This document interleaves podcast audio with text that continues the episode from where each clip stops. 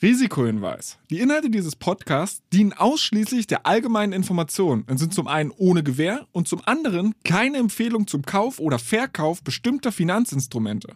Es handelt sich hierbei nicht um Anlagevermittlung, Anlageberatung oder ähnliches. Ihr entscheidet selbst, was ihr macht. Beckers Bets, der Investment-Podcast mit Jan Beckers.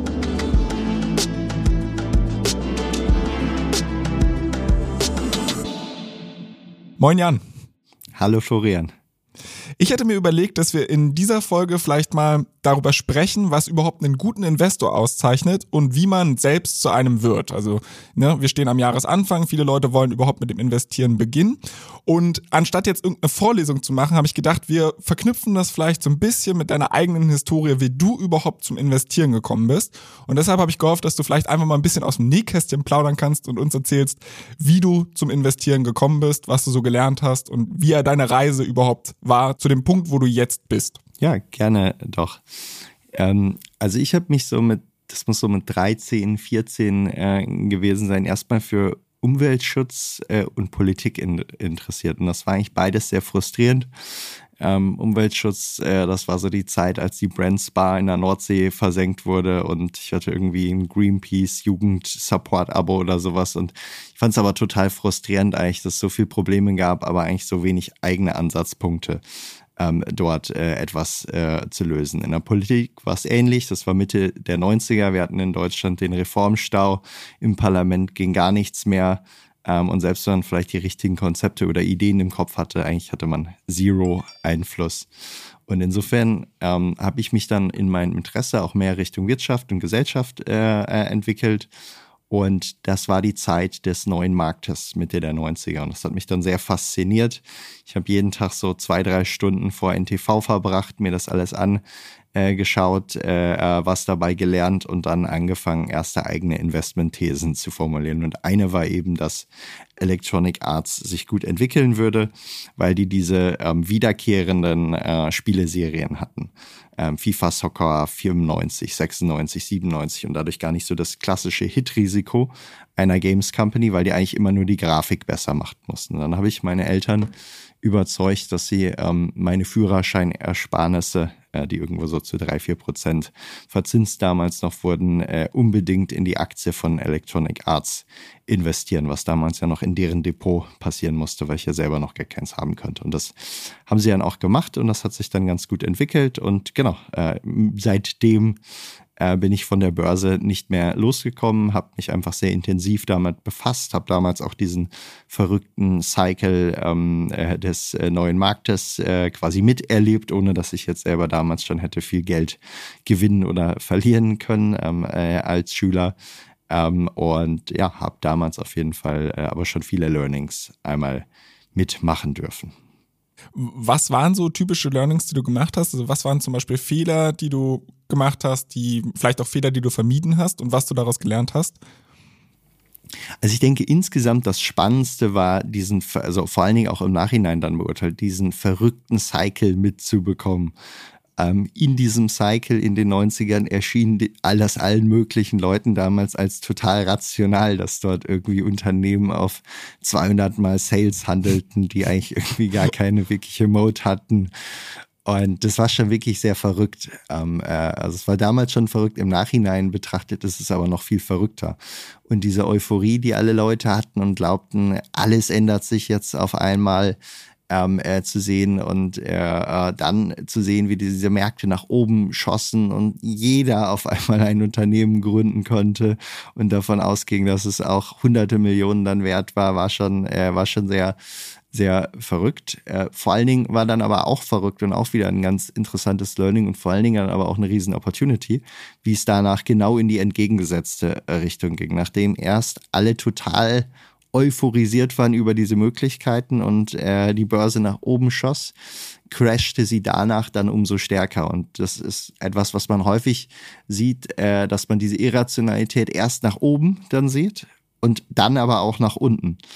Und diese Irrationalität dann nach unten, dass auf gar keinen Fall jemand mehr was mit Internetfirmen zu tun haben wollte oder auf gar keinen Fall jemand mehr was mit Firmen zu tun haben wollte, äh, die, weil sie noch stark wachsend waren, noch nicht profitabel waren, führte dann dazu, dass ganz viele Jahre lang wirklich echte Top-Firmen wie ein Amazon, wie ein Google äh, etc ganz günstig bewertet waren eigentlich an den Börsen, weil die meisten Leute also reflexartig dann unreflektiert komplett die Finger davon gelassen hatten. Die hatten sich einmal die Finger verbrannt und sind dann in die komplette andere Richtung, in die Gegenrichtung gelandet. Und dann ging es nur noch quasi um äh, die klassische Schule des, äh, des, des Value Investing und alles andere war irgendwie, durfte man auf gar keinen Fall anrühren. Das sind natürlich immer die, die schönsten Sachen, weil daraus entstehen Opportunities aus diesen Irrationalitäten das, das war sicherlich das, das spannendste Learning aus der Zeit damals. Jetzt hattest du schon erzählt, dass du damals noch relativ jung warst und wieder viel Geld verdienen noch verlieren konntest, weil du da vielleicht noch nicht so aktiv unterwegs warst. Aber gab es vielleicht trotzdem so ein Investment, wo du sagst, okay, das ist super gut gelaufen, jetzt mal abseits von Electronic Arts vielleicht. Und gab es eins, wo du sagst, da hast du dich vielleicht ein bisschen zu sehr von der Euphorie mitreißen lassen? Also ich hatte ja damals gar nicht viele Aktien überhaupt. In äh, Electronic Arts hatte ich mit Sicherheit, auch weil es das erste war, am meisten und das, äh, ähm, da erinnere ich mich auch am besten an. Was schief gelaufen ist oder letztendlich, ich glaube, ich habe auch irgendwie, als T-Online an die Börse gegangen ist, habe ich da mitgezeichnet. Also Telekom nicht, aber ich glaube T-Online ich mitgemacht und das lief, glaube ich, nicht, nicht so gut hinterher, weil es wahrscheinlich einfach total überteuert eingekauft war oder sowas. Und das war letzten Endes, daraus könnte man sagen, okay, nicht diesem Hype, der damals schon viel zu groß war, letzten Endes irgendwo hinterherlaufen. Ähm, hätte man sicherlich daraus lernen können. Ich glaube aber so ein bisschen, wenn wir ein bisschen später gehen, das war eher so die Zeit, äh, ich sag mal, dann Anfang der 2000er, als ich schon im Studium war, sicherlich auch noch einen, einen lehrreichen äh, Fehler gemacht.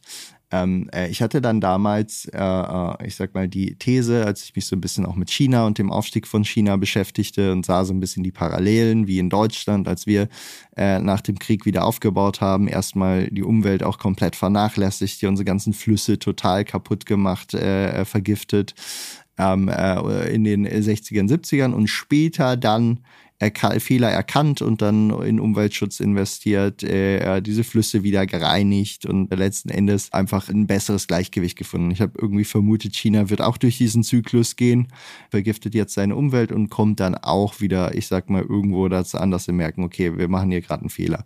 Und dann habe ich so ein bisschen nach die überlegt, wie ich diese These in ein Investment ausdrücken könnte, habe ein bisschen gegoogelt und dann fand ich eine Firma mit dem vielversprechenden Namen China Water Technology irgendwo in dem oder, oder Asia Water Technology, glaube ich, ähm, irgendwo in dem Internetforum aufgegriffen und fand ich total spannend, machte auch alles total Sinn.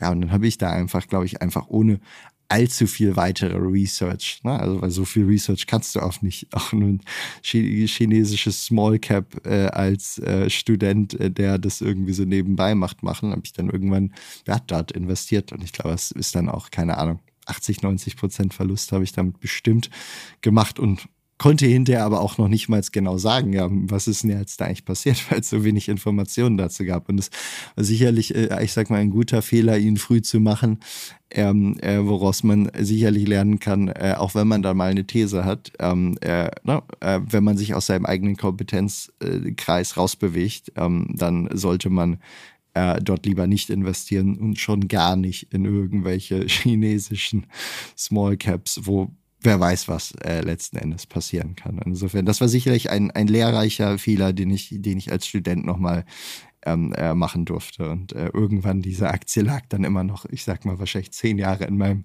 Depot als Penny Stock, bis ich dann irgendwann mal rausgeschmissen habe und äh, weil, weil, weil, weil sie, der war inzwischen so wenig wert und damals gab es noch Transaktionskosten. Das ist einfach so kaum und irgendwann flog das Ding dann mal aus meinem Portfolio raus. War bis dahin aber eine, ich sag mal, eine lehrreiche, eine lehrreiche Investitionsruine, die dann da rumlag. Ich würde dieses Vergangenheitssegment einfach mal abschließen und fragen, inwiefern du deinem jüngeren Ich vielleicht einen Tipp geben könntest. Also wenn du jetzt so zurückblickst von all dem, was du gelernt hast, was würdest du dir selbst raten, damals, wo du angefangen hast zu investieren? Was, was ist so ein, eine Sache, die du dir selbst auf den Weg geben würdest?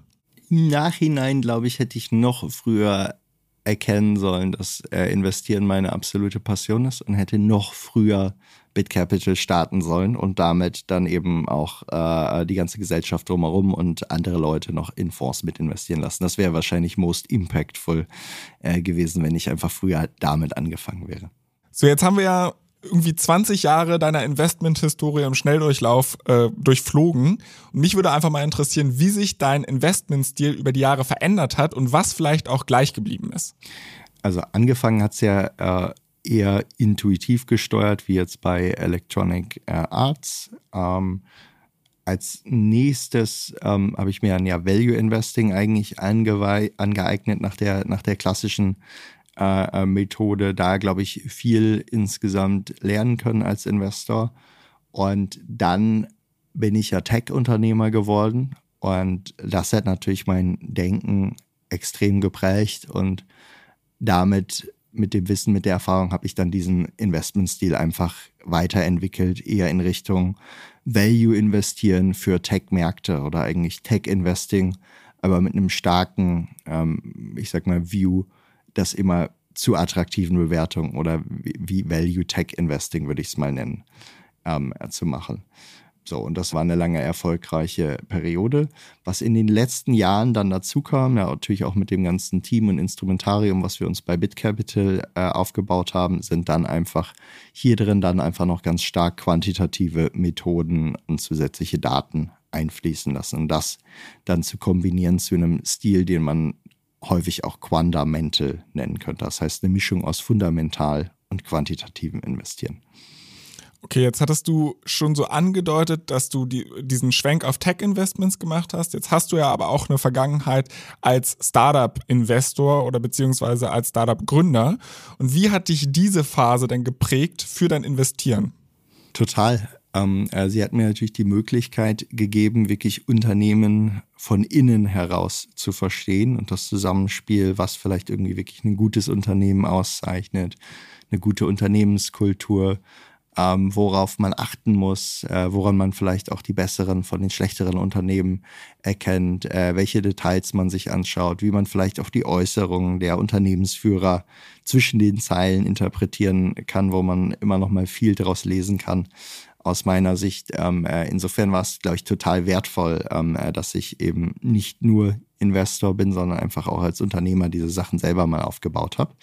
Und parallel habe ich natürlich viele Angel Investments äh, gemacht äh, an der Stelle, ähm, aus denen ich auch sehr viel äh, lernen konnte. Ähm, auch, ich sag mal, teilweise, ich habe ja über alle verschiedenen Marktzyklen äh, investiert. Ich glaube, mein bestes äh, Investment als Angel habe ich gemacht irgendwo mitten in der Krise 2829. Ähm, ich glaube, die Firma ist jetzt noch nicht börsennotiert, die heißt GoClio, wird wahrscheinlich 2.000, 3.000 X machen, wenn sie dann an der, äh, an der Börse ist. Und die konnte man damals zu einer Bewertung von unter einer Million kanadischen Dollar in ein Software-as-a-Service-Unternehmen mit, mit Umsätzen investieren. Und das zeigt einem ähm, äh, einfach nochmal auf, wie wertvoll es ist, dann zu investieren, wenn alle anderen Angst haben, nämlich in einer großen, äh, in einer großen Krise.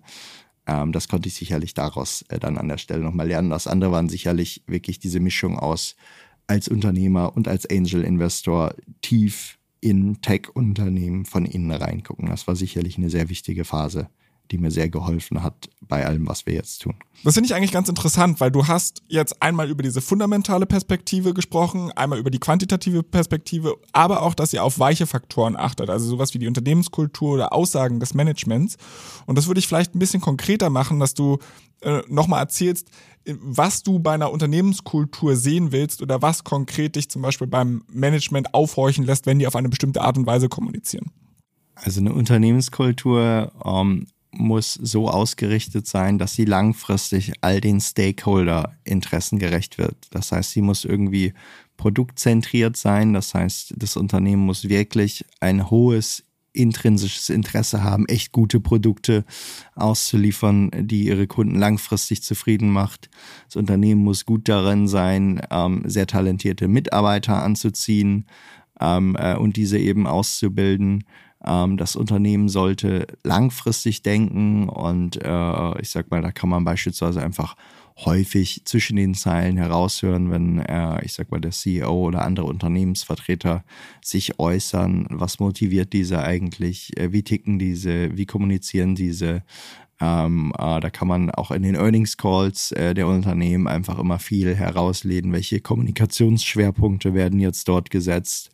Ähm, und äh, so vervollständigt sich einfach ein Bild, ähm, wenn man einfach ganz viele verschiedene Datenpunkte und Perspektiven hat, auf ein Unternehmen zu gucken. Und das geht natürlich besonders bei Unternehmen, die jetzt schon irgendwo an der Börse gelistet sind und sich äußern müssen, äh, geht es natürlich etwas leichter als jetzt bei irgendwelchen ganz kleinen, ganz privaten äh, Unternehmen, wo man nicht ganz so leicht äh, in alles reingucken kann. Inwiefern sind solche Sachen wie zum Beispiel Insider Buying oder Insider Selling dann auch Punkte, die die Unternehmenskultur untermauern? Also inwiefern das Management vielleicht selbst an die Company glaubt und wie inkorporierst das, das du sowas? Sind, das sind total oder das können total wichtige Hinweise sein. Ähm, man muss sie im Gesamtkontext an der Stelle interpretieren. Das heißt, äh, ich sage mal, es ist natürlich völlig normal, dass irgendwie in größeren gewachsenen Unternehmen auch mal Mitarbeiter, Vorstände oder andere Board-Member äh, irgendwie einen Teil ihrer Shares mal zu Geld machen. Es kommt aber auf den Kontext an der Stelle äh, an. Wenn äh, jetzt beispielsweise, äh, ich sag mal, wir sehen irgendwie in einem Unternehmen würden jetzt, äh, ich sag mal, Vorstände in größerem Stile ihre Aktien verkaufen und äh, äh, ich sag mal, etwas später kommen dann schlechte Unternehmensergebnisse raus, äh, dann sieht das natürlich deutlich ungünstiger aus, als wenn das jetzt einfach ein regelmäßiger Verkauf von Unternehmensanteilen ist. Oder es kann aber auch in die andere Richtung gehen, wenn beispielsweise ein Unternehmen irgendwo an der Börse abgestraft wurde für schlechte Ergebnisse, Kurs äh, rauscht in den Keller und in dem Moment kaufen dann aber wichtige Unternehmensstakeholder signifikant Anteile. Ähm, dann ist das natürlich ein sehr gutes Signal. Ähm, und, aber eins, was man immer im Gesamtkontext der anderen Informationen, die man hat, beurteilen sollte. Okay. Wir haben ja jetzt schon sehr lange über deine eigene Historie ähm, gesprochen und mich würde mal interessieren, ob du vielleicht so gewisse Tugenden daraus destillieren könntest. Also, dass du sagst, was sind jetzt so deine Top-Börsenweisheiten ähm, oder die Dinge, auf die man als Investor achten muss und dann kann eigentlich nicht viel schiefgehen. Ähm, also ich glaube, als erstes äh, ist es wichtig, dass man einen umfassenden 360-Grad-Blick auf Themen und Unternehmen verfolgt, dass man irgendwie versucht, ein Unternehmen aus der Kundenperspektive zu verstehen, aus der Finanzperspektive, aus der Mitarbeiterperspektive ähm, äh, und vielleicht auch noch aus einer Wettbewerbsperspektive, dass man wirklich versucht, sich und den eigenen Blick nicht zu sehr einzuengen auf einen Blick auf ein Unternehmen. Dann finde ich es sehr wichtig für Investoren, dass man im eigenen Kompetenzkreis bleibt. Das heißt, dort investiert, wo man sich wirklich gut auskennt. Oder aber sich ganz bewusst entscheidet, wie man diesen Kreis dann Stück für Stück erweitern will. Ähm, durch beispielsweise erste neue kleinere Investments in Themen oder durch Zusammenarbeit mit anderen Investoren in Gebieten, die sich schon auskennen oder einfach durch, durch sehr lange Research. Ähm, das heißt, äh, ja, letzten Endes äh, im eigenen Kompetenzkreis bleiben und diesen nur strategisch Stück für Stück erweitern. Dann finde ich es extrem wichtig, dass man nicht in einem bestimmten Weltbild oder in einzelnen Thesen stehen bleibt, sondern einfach diese Stück für Stück mit den Märkten, mit der Technologie, mit der Gesellschaft immer wieder weiterentwickelt. Das heißt, äh, Investment-Weisheiten, die vielleicht heute richtig sind, müssen nicht mehr gelten in zwei Jahren, in fünf Jahren äh, und wahrscheinlich schon gar nicht mehr in, äh, in zehn oder zwanzig Jahren. Rational bleiben, ist sicherlich äh, ein Thema, was äh, generell äh, bei uns bleibt. Ähm, das heißt, man darf sich nicht in eigene Investments oder Thesen verlieben, wenn diese sich als falsch erweisen. Das heißt, man muss auch mal in der Lage sein, auch wenn es schmerzt, äh, eigene Fehler anzuerkennen, Verluste zu cutten ähm, äh, und auch mal at loss aus einem Investment rausgehen können, ähm, wenn man eben falsch lag oder wenn einfach auch nur die Opportunitätskosten woanders gerade äh, spannender sind. Und last but not least würde ich sagen, ähm, als guter Investor sollte man sich eigentlich auch immer wie ein neugieriger Detektiv verhalten. Das heißt, ähm, wenn ich beispielsweise irgendwo in einem anderen Land bin und jetzt irgendwie Uber fahre oder sonst wo mit anderen Menschen zu tun habe, ich frage vielleicht den Uber-Driver gerade, wenn ich da einsteige, welche Apps er sonst gerade nutzt, wie happy er denn gerade überhaupt mit Uber ist. Und versuche einfach auch aus diesen alltäglichen ähm, Begegnungen irgendwie was Interessantes noch rauszuziehen, was, was spannend für unsere Investments sein könnte oder einfach unsere, unsere äh, aktuellen Thesen verändern könnte. Insofern äh, äh, wenn man wirklich passioniert äh, fürs Investieren ist, dann versucht man das einfach auch in seinem Alltag immer mal wieder was, was Spannendes dazu zu lernen, was man jetzt vielleicht nicht äh, nur aus den Zahlen herausliest. Das finde ich super, super spannend. Ich würde jetzt vielleicht noch einen eigenen Punkt von dir eigentlich ergänzen, und zwar früh anzufangen. Also ich glaube, die Zeit ist auf jeden Fall dein Freund als beim Investieren und diesen Tipp hattest du dir als deinem jüngeren Ich selbst so ein bisschen gegeben, äh, wobei es natürlich bei dir auch noch ein bisschen anders eingeordnet ist. Aber jetzt hatten wir diese Positivbeispiele für Investmenttugenden. Gibt es auch so eine Börsenweisheit, wo du sagst, das ist kompletter Chorelos? So einige Leute sind ja kritisch gegenüber technischer Analyse oder gibt es irgendeine Weisheit, wo du sagst, naja, da würde ich nichts drauf geben? Also ich glaube, keine Weisheit äh, ist hier irgendwie all, allgeltend und äh, unumstößlich. Und äh, ich sag mal, alle möglichen Weisheiten, die irgendwie total absolut formuliert sind, wie investiere nie dann oder investiere nie wenn, sind meistens falsch. Am Ende ist das Ganze viel nuancierter.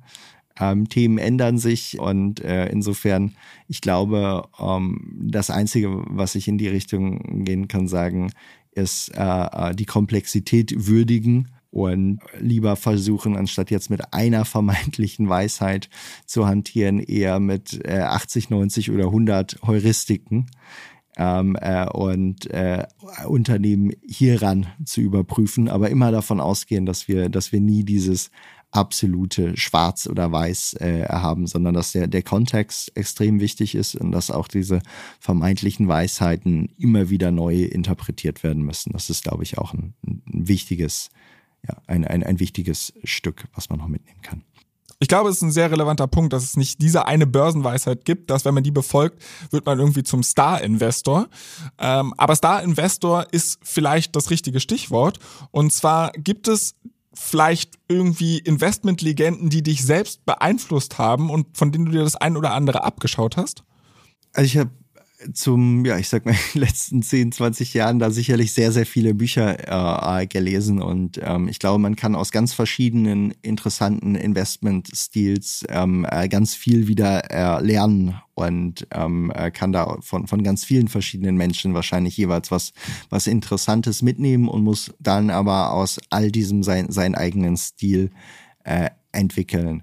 Äh, genau, wenn man aber jetzt eine Person da herausheben will, dann, dann äh, kann man da sicherlich äh, Warren Buffett äh, die Ehre geben. Also ich denke, ähm, äh, der äh, hat einfach die Investmentwelt extrem lange geprägt mit auch wichtigen und richtigen ähm, Konzepten. Und ich denke, ich sag mal gerade so was Value Investing und die Prinzipien dahinter angeht, habe ich sicherlich viel davon lernen und mitnehmen können. Ähm, wichtig war aber dann, es wieder im eigenen Kontext und im Laufe der eigenen Zeit natürlich weiterzuentwickeln und mehr äh, den Blick, ähm, äh, was davon können wir eigentlich nutzen beim Investment in, in Technologieunternehmen. Und insofern, ähm, genau, war das sicherlich wichtig. Äh, und man kann auch heute noch äh, viel von ihm lernen, muss es, glaube ich, nur neu interpretieren an der Stelle. Er sagt ja selber beispielsweise, dass er leider mit Tech nicht mehr so richtig warm geworden äh, ist und bleibt dann aber auch konsequenterweise in seinem eigenen Kompetenzzirkel an der Stelle. Finde ich erstmal sehr, sehr schön, wie wir da auch den, den, die Verknüpfung zu unserer allerersten Folge schaffen. Aber weil du es gerade in deiner Antwort schon angesprochen hast, du hast in den letzten Jahren relativ viele Bücher zu dem Bereich gelesen. Gibt es denn so ein, zwei Empfehlungen, die wir zum Abschluss vielleicht auch noch den Hörern mitgeben können, die dich besonders geprägt haben?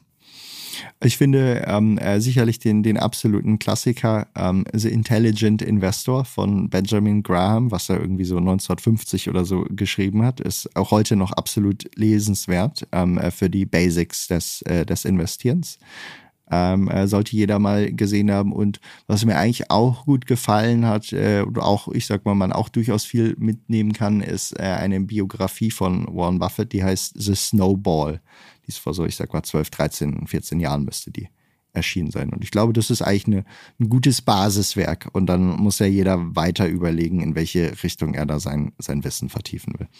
Ja, vielen, vielen Dank, Jan, für deine Empfehlungen. Jetzt vielleicht noch eine Empfehlung an unsere Zuhörer meinerseits. Und zwar schreibt uns, wenn ihr Feedback oder Themenwünsche habt, an backers-bets at financeforward.com. Und ansonsten bleibt mir noch, noch übrig zu sagen, vielen, vielen Dank, Jan. Und ich freue mich auf unsere nächste Folge in zwei Wochen. Gerne. Bis bald. Ciao, ciao.